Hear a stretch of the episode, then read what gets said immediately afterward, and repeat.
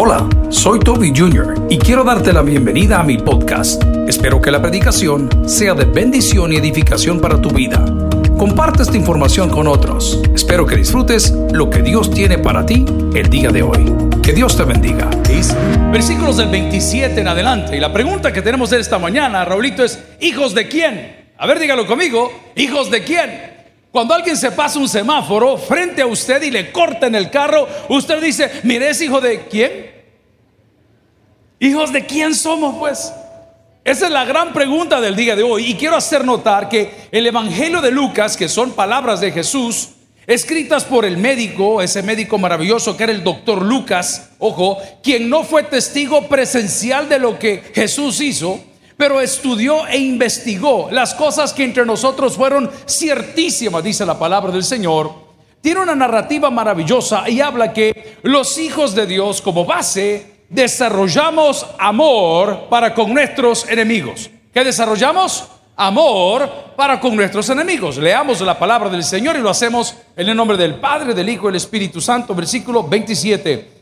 Pero a vosotros, los que oís, os digo, amad a vuestros enemigos Haced bien a los que os aborrecen. Versículo 28. Bendecid a los que os maldicen y orad por los que os calumnian. Al que llena en una mejilla, preséntale también la otra, y al que te quite la capa, aún la túnica, no le niegues. A cualquiera que te pida, dale, y al que tome lo que es tuyo, no pidas que te lo, Dios mío, no pidas que te lo. Oremos al Señor Padre, hoy queremos descubrir, hijos, de quién somos. Háblanos al corazón y ayuda a aquellos que no te conocen para que vengan al encuentro maravilloso con Cristo Jesús. En acción de gracia lo pedimos todo y la iglesia dice, amén. Pueden sentarse amigos y hermanos. Hay un dicho en El Salvador, no sé si en otro lugar del mundo, que dice, si camina como pato y nada como pato y le hace cuac cuac, es, es pato. Entonces sabemos que el pato es hijo de la... Vaya usted a saber, amén. Es, obvio, entonces los hijos de Dios tenemos un ADN, queridos, que no se confunde con nadie. Pero pareciera que los valores en el cristianismo han cambiado de tal forma que la Biblia enseña que nosotros estamos al servicio de Dios, pero los pastores de hoy nos enseñan que Dios está a nuestro servicio. La gente viene a la casa de Dios, a la casa de oración, al tabernáculo, para que Dios, escuche bien, sea el financista de sus sueños. Pero pocos estamos aquí para hacer realidad los sueños de Dios. Si alguien recibe esa palabra, dígame un fuerte amén. En pocas palabras, yo podré tener deseos de vivir en Australia, en Estados Unidos, en España, en Alemania. Esos son mis deseos. Pero la pregunta que yo debo de hacer cuando me convierto en un hijo de Dios es, Señor, ¿qué quieres que yo haga? ¿Alguien recibe esa palabra el día de hoy? Ahí está la diferencia. Los hijos de Dios no somos, no debemos, no podemos ser personas pretenciosas, amantes de ganancias deshonestas. No se puede. Y si usted está acá todavía, como lo estaré yo en muchas otras áreas de mi vida, siendo un amante de cosas deshonestas y pensando maldades y pensando en la venganza y pensando en el odio, le tengo una noticia. Según la Biblia, usted y yo, pues no somos hijos de Dios. Porque la Biblia afirma que de una fuente no pueden brotar dos cosas. ¿Hay mujeres en la casa del Señor? ¿Verdad que usted amanece mujer y anochece mujer? Algunas amanecen mujer y terminan enojadas. A ver, pero usted no anda dudando que hay hombres en la casa de Dios. Yo con ustedes no me meto, porque no sé qué decirles, amén. Un día quiere ser bombero, otro quiere ser ingeniero, otro quiere ser agricultor, otro día quiere ser piloto, mañana quiere ser bailarina. Yo no entiendo qué está pasando. Porque los hijos de Dios tenemos una visión clara de qué queremos ser. Y la visión de Dios está por encima de nosotros. Yo recuerdo, como lo dice el libro este de Eclesiastés, cuando era niño pensaba como niño, bromeaba como niño, hablaba como niño, pero ahora que estoy viejo, pues ya dejé las cosas que eran de niño. Pero cuando era niño, yo amaba ponerme el perfume de mi papá. ¿Alguien entiende lo que le estoy diciendo? E-, era algo que, si papá dejaba el bote de perfume ahí, y, papá era muy estricto, ¿sabe qué hacía? Lo ponía en la parte alta de su gabinete para que yo no lo alcanzara. Pero llegué al punto de poner un banquito, una grada una ayuda con tal de bajar ese perfume y usaba ese perfume que se llama carón. No sé cuántos se acuerdan, algunas hasta lloran. Carón, no sé qué, qué casa lo hace, pero era un perfume bien peculiar. Ay, hermanos, si yo agarré, y ya llegaba el pastor general, ¿quién ha estado tocando mi perfume? Ella, decía yo. no fui yo, fue ella. Pero yo amaba, ansiaba parecerme a mi papá. Agarré una locura, no me pregunte cómo ni cuándo, de lustrarle los zapatos a mi papá. Él usaba para los que son varones de cinco décadas o cuatro décadas por allá el zapato bostoniano es un zapato de hombre. Sí, es un zapato de hombre alfa. Era de suela, hermano. Un zapatón de eso pesaba sus tres libras cada uno. Terrible. Pero mi locura era que él tenía los burgundy, los color así como moradito, no sé cómo decirle, y los otros los negros. Y yo agarraba esos zapatos, yo se los lustraba, pero mi placer no era lustrar los zapatos. Mi placer era que al terminar de lustrarlos, en un atuendo fino, calzoncillo, amén, usted me ponía los zapatos de mi papá y andaba caminando por la casa. ¿ah? Y, yo, yo me sentía emocionado. Y ya venía el pastor preguntando, ¿quién ha estado molestando con J? Mis zapatos. ¿Y qué decía yo? Ella. Y luego papá tenía sus botas para andar en motocicleta y las modas de los 70s y los 80s y los 90s, algunos no habían nacido. Yo agarraba igual esas botas y las ponía y yo quería andar ahí. Ahora yo te pregunto, ¿quieres tú estar en los pasos de Jesús? ¿Quieres amar como Jesús? ¿Quieres hablar como Jesús? ¿Quieres perdonar como Jesús? ¿Quieres vivir como Jesús? ¿O vienes aquí para que te vaya bien en el mundo? Porque la Biblia determina, dice que la amistad con el mundo es enemistad en contra de Dios. Ahora te pregunto, ¿hijo de quién eres? ¿Hijo de quién eres? La Biblia nos reta y nos dice, miren señores, Jesús nos dejó una medida. Dijo, hey, por lo que conocen de la Biblia los van a conocer. Por los ministerios a los cuales asistan o participen los van a conocer. Por el precio de la Biblia de estudio que tengan los vas a conocer. Por el tamaño o dimensión de la iglesia que se les ha confiado lo vas a conocer. no dijo nada de lo anterior. ¿Sabe qué dijo? Por sus frutos los vas a conocer. Ahora te pregunto. Gloria al Señor si se lo va a regalar. Si usted se va a parar frente al espejo hoy, hoy, no ayer, no mañana, hoy. Cuénteme qué hizo anoche. ¿Se parece a lo que Jesús haría? ¿Visitó lugares que Jesús visitaría? ¿Se sentó a la mesa con la gente que Jesús se sentaría? Vio la película, la tele, el cine, lo que haya ido a hacer. No es malo. Yo le pregunto si Jesús lo haría. Porque la única Biblia que el mundo lee son nuestras actitudes. Ellos no leen lo que nosotros nos ponemos. Ayer estuvimos en una reunión con amigos porque supuestamente iba a llover. Entonces dijimos, bueno, no hay salida de motocicleta porque es muy peligroso. Y resulta ser que ayer salió el sol. ¿Cuántos disfrutaron el sol del sábado por la mañana? A mí muchos estamos lavando. Ahí estaban colgados el montón de fustanes en todo el patio, ¿verdad? Y los vecinos diciendo, quizás ya compraron velero. por la dimensión de aquel gran trapo que había colgado.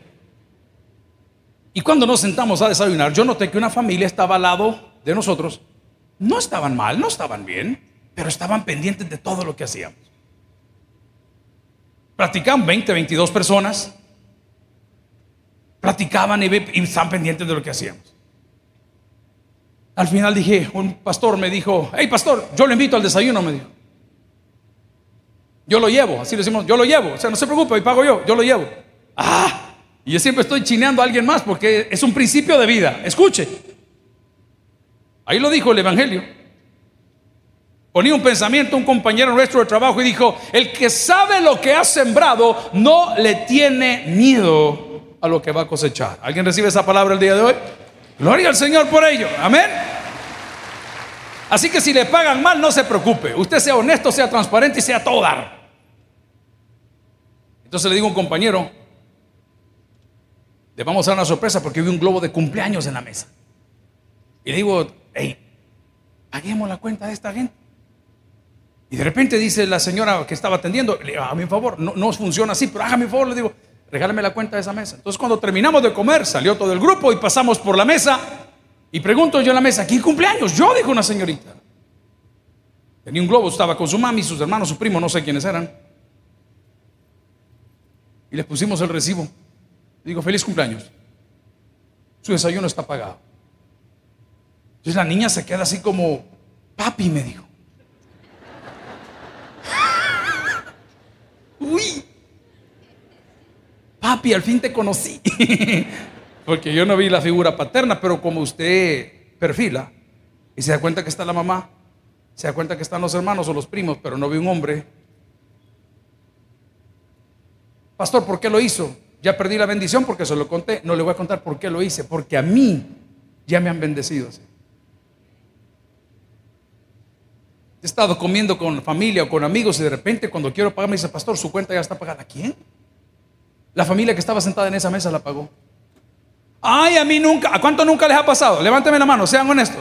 no, no tengan penas, yo sé que no le ha pasado a nadie. ¿A cuánto nunca le ha pasado?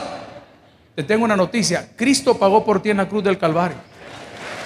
Ya te ha pasado. Es un super papá. Entonces no me vengas a decir que no lo puede hacer, porque lo primero que la mente te va a decir, tu mente humana, no me alcanza, me voy a quedar corto. Papá, todo lo que el hombre sembrare, eso también va a cosechar. Y voy a ir más allá. El que sembrare escasamente, escasamente va a cegar.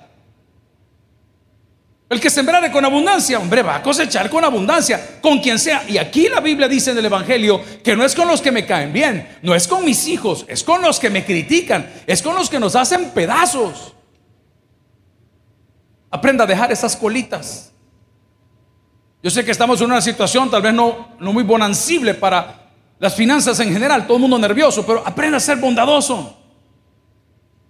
Compró un café. Si puede comprar un café de cuatro pesos, le puede regalar los 50 centavos. Deje de tonteras. Anda pantallando con el mismo vaso hasta que le deshace la mano con el café que compró una semana. Bien entienden, yo sé que me entienden. ¿Ah? Ahí anda la caja de sushi, la mujer que pupusa lleva, si ya la compraron el mes pasado. Pero ahí anda la caja de sushi porque es sushi.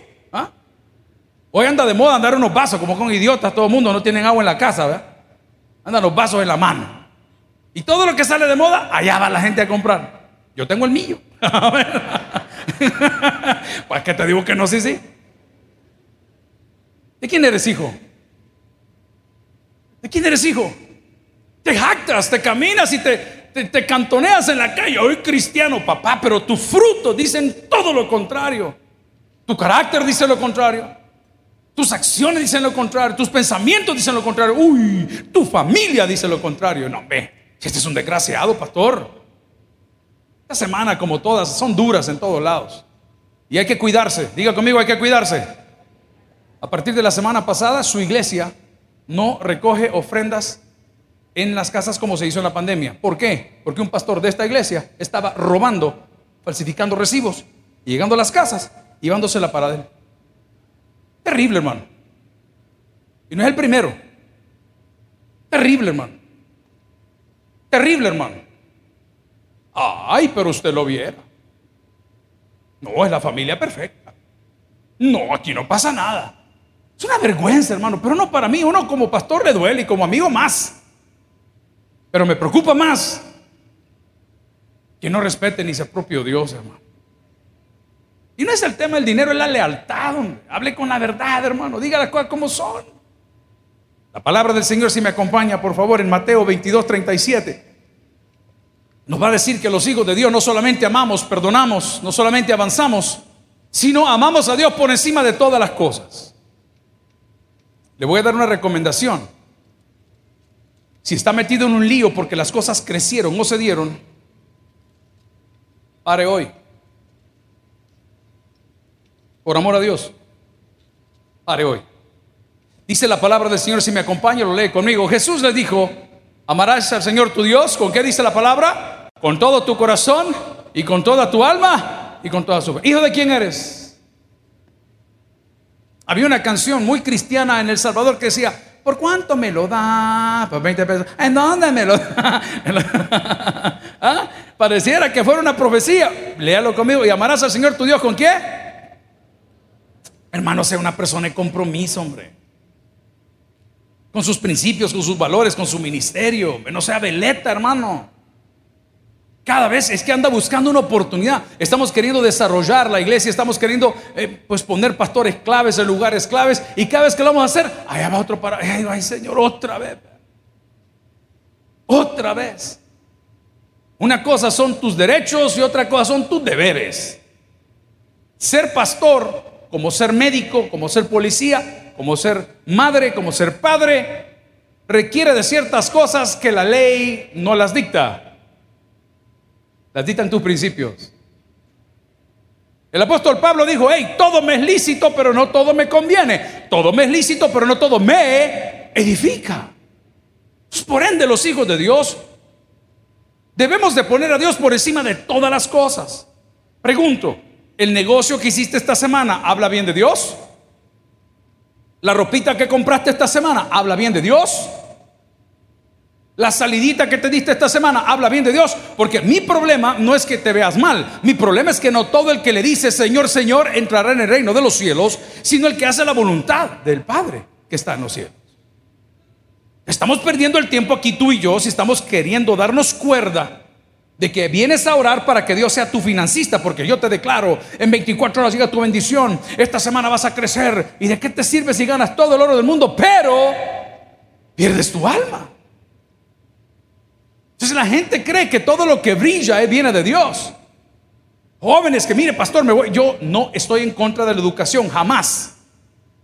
Pero sí estoy en contra de vender principios por oportunidades. Habla con un padre de familia esta semana, pero deprimido. tiene derecho a estar deprimido. Ya son trampas mentales, igual que la nicotina, igual que las drogas. Se lo voy a probar. Cuando usted va a Mariona y cuando va a otra cárcel, fíjese que ahí no hay drogas y los drogadictos dejan de ser drogadictos. ¿Y por qué? Porque no hay. ¿Por qué no hay? Aquellos que hemos consumido tabaco y saben qué difícil es quitarse ese vicio o esa adicción, un día pues no había y de repente ya no hay. Ay, mire, yo sudo, yo puedo. Son trampas mentales.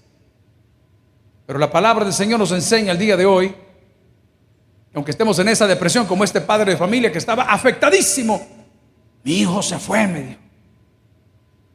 Me siento cargado. Yo lo dejé hablar. Después de como 23 minutos le dije, hey, amigo, le digo, le puedo hacer una pregunta, ¿sí? ¿Su hijo se fue? ¿O usted lo envió? No, es que el cipote tiene que educar. Entonces solo te hago la pregunta. ¿Tu hijo se fue? o tú le abriste la puerta? Yo admiro, no estoy en contra de la educación, pero yo sí creo en mi país, El Salvador, como creo en el sistema de salud que tenemos y los médicos que tenemos. Son buenísimos. Buenísimos.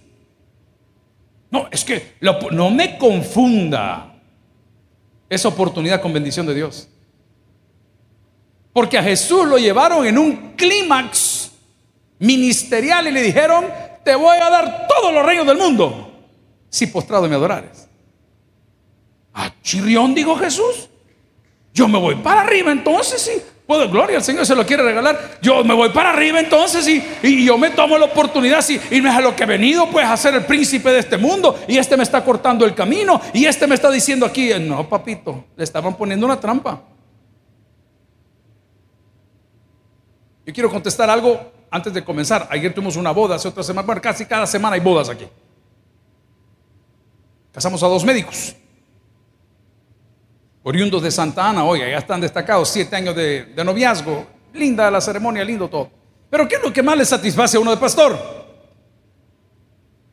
Casar a personas del mismo ADN. Me duele mucho y voy a ir hasta que la Biblia me lo permita a todos los eventos que nos inviten de bodas, 15 años, divorcio, ya hay. yo lo voy a inaugurar. Fiestas de... Vamos, hermanos, pero me duele el alma cuando yo veo a la niña de la iglesia, que sus papis la han traído a la iglesia, que la han educado en la iglesia, que le han pagado todo en la iglesia, que crecieron en la iglesia, que prosperaron en la iglesia, en manos de un sinvergüenza que no tiene ni comida, ni carro, ni trabajo, ni profesión, ni las agallas, porque no decir la palabra, de reconocer que hay un Dios triste, hermano. Ah, no, pero es que, ay, el muchacho habla inglés. También los deportados, hermano, y no pasa nada. Es que él viene de Alemania. Pero porque el Interpol lo anda siguiendo, hermano, no viene por otra cosa. Es que él vivió en España. Porque lo buscan por un asesinato, ¿me entiende lo que le digo? Porque no todo lo que brilla es. Entonces, los hijos de Dios no solamente somos bondadosos, perdonadores, los hijos de Dios ponemos a Dios por encima de todas las cosas. Entonces, las decisiones que vaya a tomar, analícelas y compártalas con Dios. Papá nos enseñó tres cosas. Si glorifica a Dios, si beneficia la obra de Dios y si me da paz interior. Muy bonito. Tres etapas. ¿Lo quiere repetir conmigo? Si glorifica a Dios, si beneficia el testimonio o la obra de Dios y si me da paz interior.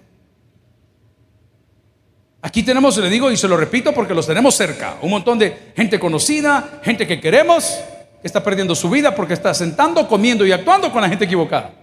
Ah, no, pero es una gran oportunidad. ¿Sabe qué dice la Biblia? Tené cuidado cuando te sentes a comer. Mira bien lo que te están poniendo.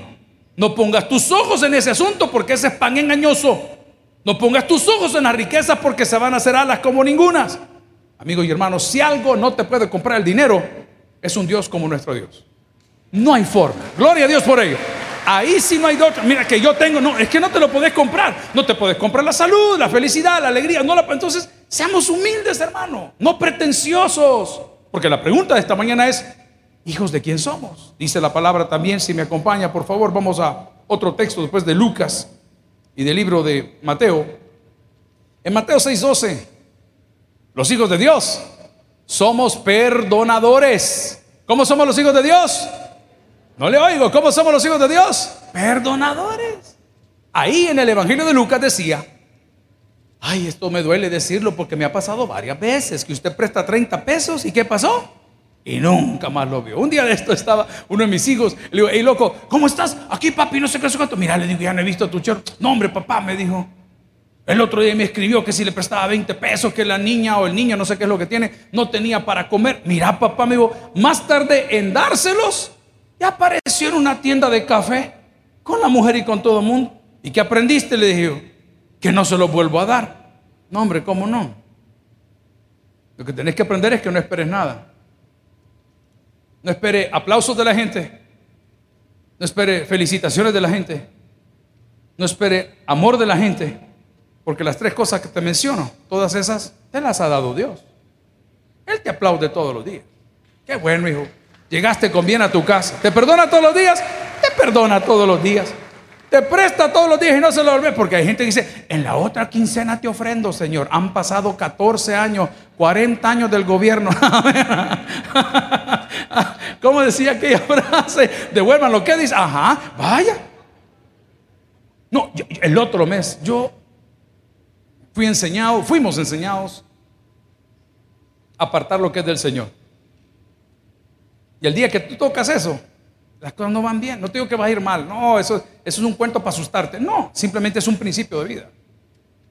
Retenerle el salario a una persona no es correcto. No sé si se entiende o se los explico. Es que no tiene nada que ver nada, hermano. Es que no es correcto. No se puede. Mejor dígale, hermanito, ya no puedo seguir con usted. Veamos cómo arreglamos. Pero yo no puedo estarle quitando su salario y gastándolo y, viviendo como que no va a pasar nada. No se puede, hermano. Quitémosle el tinte a las cosas. Pero la palabra nos dice, si me acompaña, en Mateo 6:12, que los hijos de Dios somos perdonadores. ¿Alguien dice amén esa palabra? Y dice ahí, y perdonándoos nuestras deudas, como también nosotros perdonamos a quién. ¿Qué oración más fuerte? ¿Cómo es que usted anda buscando a, al amigo que le debe los 30 pesos famosos y usted al banco le debe 18 mil pesos y se le ha hecho el loco?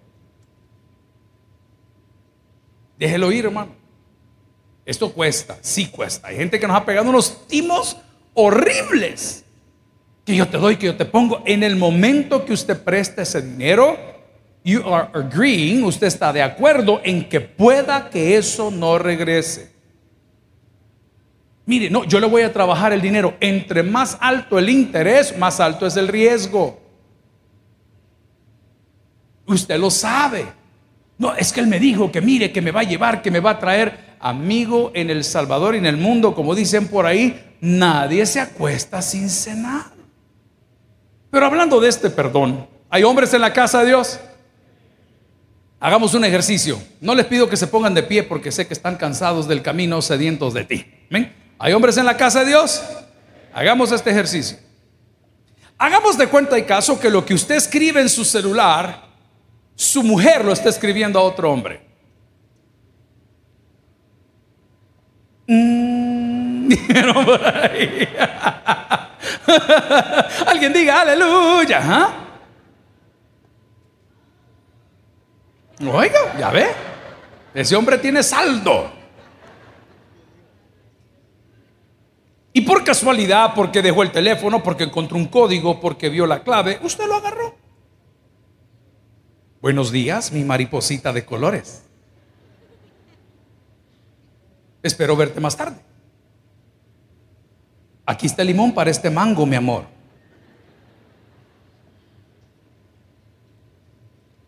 ¿Qué pasaría? Nosotros los hombres somos pésimos perdonadores.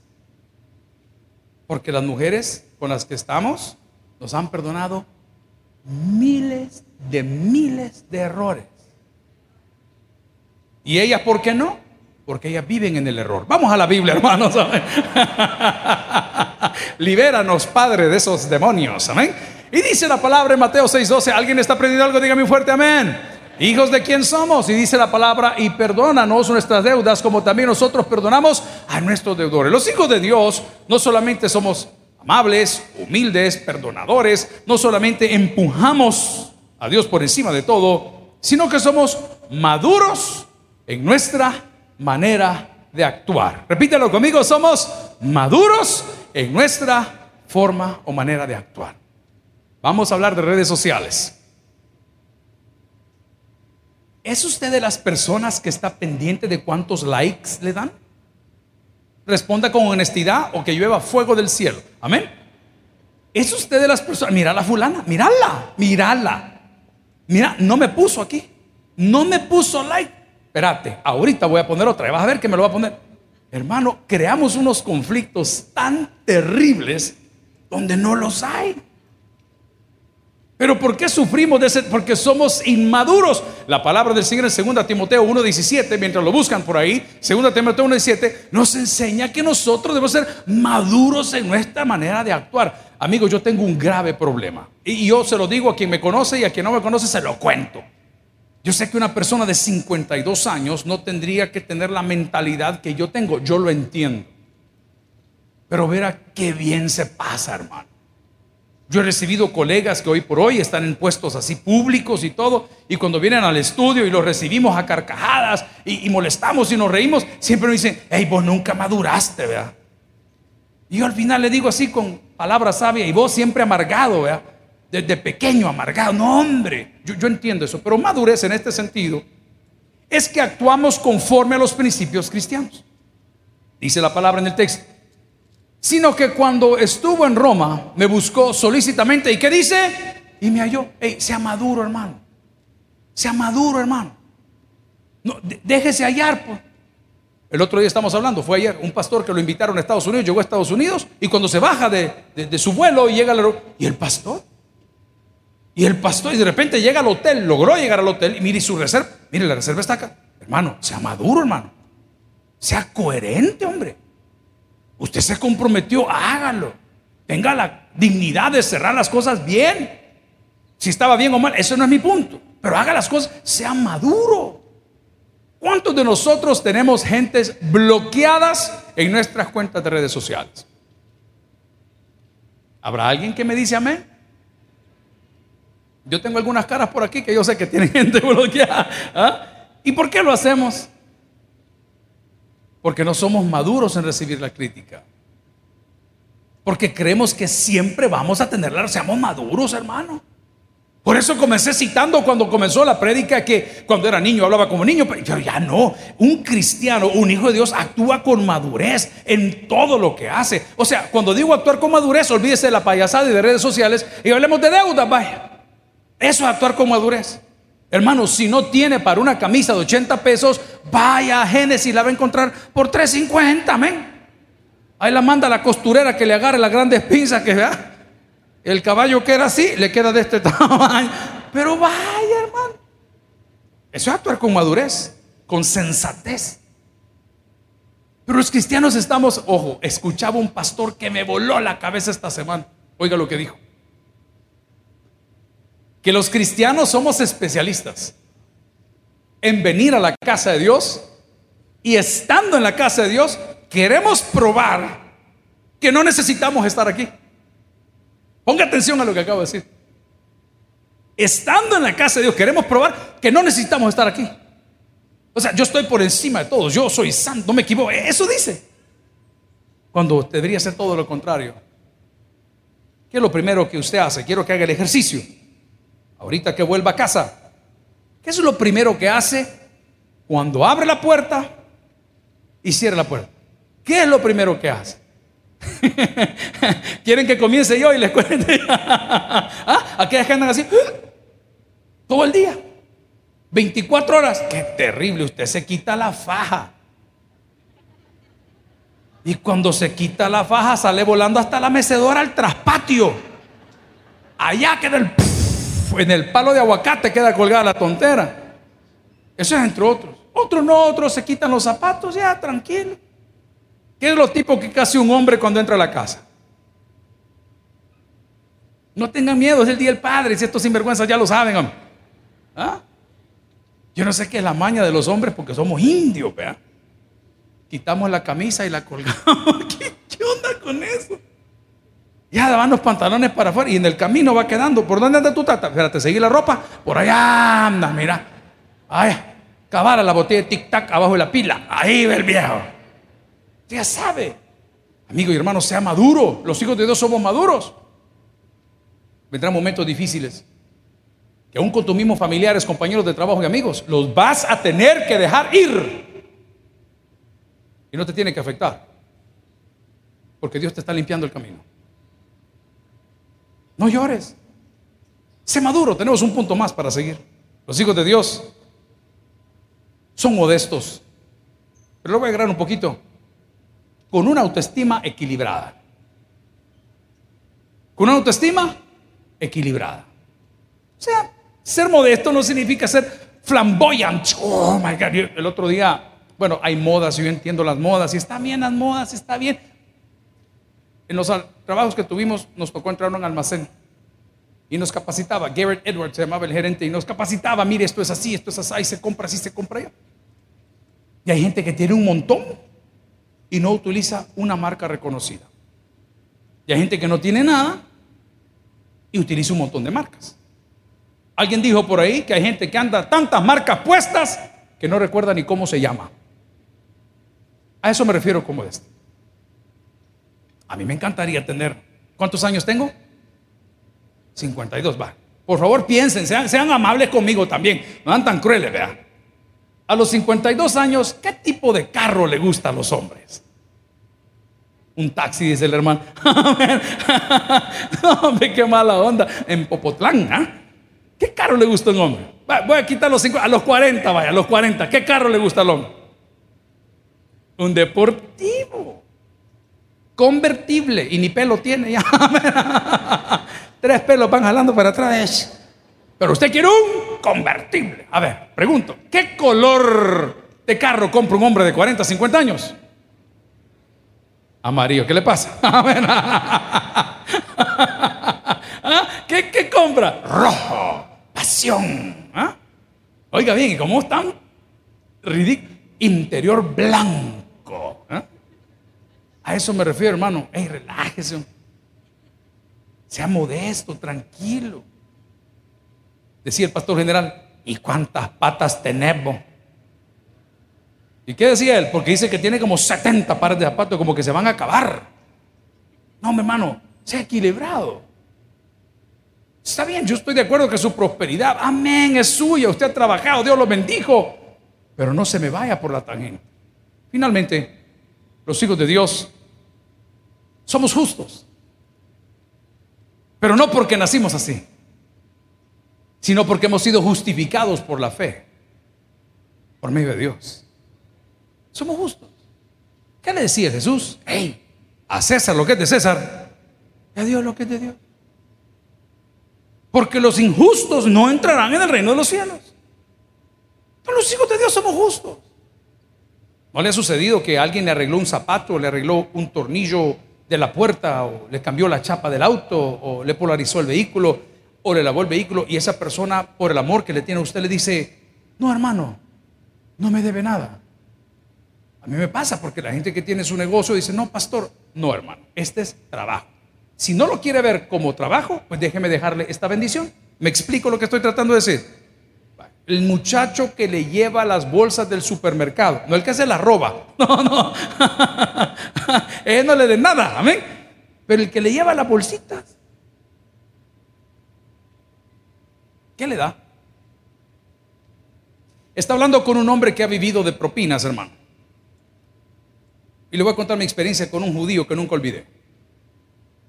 Llegaba en un Cadillac Cetera, nunca se me olvida. Shorts de pantalones formales, calcetines negros hasta la rodilla, loafers de zapatos, unas camisas muy lindas, colores bien sobrios. Y llegaba a echar gasolina a donde se ponía self-service, donde él solito lo atendía. Y luego se pasaba del self-service al full service, donde estamos nosotros, los que servimos la gasolina. Y después que había echado allá 8 dólares, se pasaba acá y echaba 2 dólares. Y por los 2 dólares decía, chequeame el aceite, las llantas, el power steering, la batería, limpiame las ventanas, hace todo lo que tengas que hacer. Y mi deber era hacerlo. Y siempre dije, porque así me enseñó mi papá, a mí este no me va a ganar la batalla. Y salía mi jefe, Spiro Servos, don't do it, decía, no lo hagas, ese viejo tiene que pagar. Mi jefe, el dueño de la gasolinera, no lo hagas, me decía, no lo hagas. A mí me servía de terapia, ¿me entiendes? Estamos chocando con piedras. ¿Y sabe qué hacía ese desgraciado? Agarraba una moneda, que es una cora hoy en El Salvador. Y era un equipo de tres, Raguita, Quitín, Felipe y su servidor. Agarraba una cora y hacía así, miren. La tiraba. Ahí está tu propina, mira. Hermano, era terrible. Terrible y lo atendimos por el tiempo que pudimos estar ahí. ¿De qué le sirve ese hombre tener todo el oro si era un miserable? Una persona, un hijo de Dios, es justo. Reconoce el trabajo de otros. A la señora que le prepara los frijolitos, mire, lleves esta porción. Sobraron tres tortillitas del mediodía. Hey, lleves este asunto para sus hijos. Es el día de su cumpleaños. Solo levanta un teléfono y dice happy birthday. Porque al cielo nadie va a entrar por lo que dice que es. Al cielo vamos a entrar por los frutos que Dios ve en nosotros. El que tiene oídos por el que oiga, vamos a orar. Padre y buen Dios, hoy nos hemos preguntado de quién somos hijos. Porque nos andamos cantoneando por el mundo diciendo que somos hijos tuyos. Y nos hemos atrevido a llamarnos cristianos cuando distamos de los principios de tu palabra. Cuando en realidad, Señor, estamos ajenos a la verdad. Cuando nuestras acciones contradicen nuestras palabras. El día de hoy, en la conmemoración y celebración del Día de los Padres, damos gracias porque eres un gran Padre, eres un gran Dios. Pero a la vez, queremos orar por aquellos que no te conocen, por los que van a decidir convertirse hoy en tus hijos. Amigos, si usted está acá sin Cristo, si nunca le ha invitado a ser Señor y Salvador de su vida, Ahí donde está, del primer paso. Esto no va a suceder en un día, esto es poco a poco. Sus prioridades van a cambiar, sus principios van a cambiar, sus metas van a cambiar. Porque Dios le bendecirá a partir del día de hoy con Jesucristo en su vida y con su Espíritu Santo para que lo guíe, para que lo unja, para que lo ministre, para que lo redarguya. Ahí donde usted está, si nunca ha invitado a Jesús a su corazón, ore conmigo de la siguiente manera y diga, Señor Jesús, yo te recibo hoy como mi único y suficiente Salvador personal. Yo creo que eres Dios, que moriste en la cruz por mis pecados y resucitaste al tercer día. Me arrepiento, Señor, soy pecador. Perdóname. Salva mi alma hoy, para cuando yo muera pueda estar en tu presencia por siempre. En Cristo Jesús te declaro mi Señor y mi Salvador Y la iglesia dice, Gracias por haber escuchado el podcast de hoy. Quiero recordarte que a lo largo de la semana habrá mucho más material para ti. Recuerda, invita a Jesús a tu corazón. A cualquier situación, Jesús es la solución. Prueba a Jesús. Si no te funciona, te devolvemos tus pecados. Muchas gracias y hasta la próxima.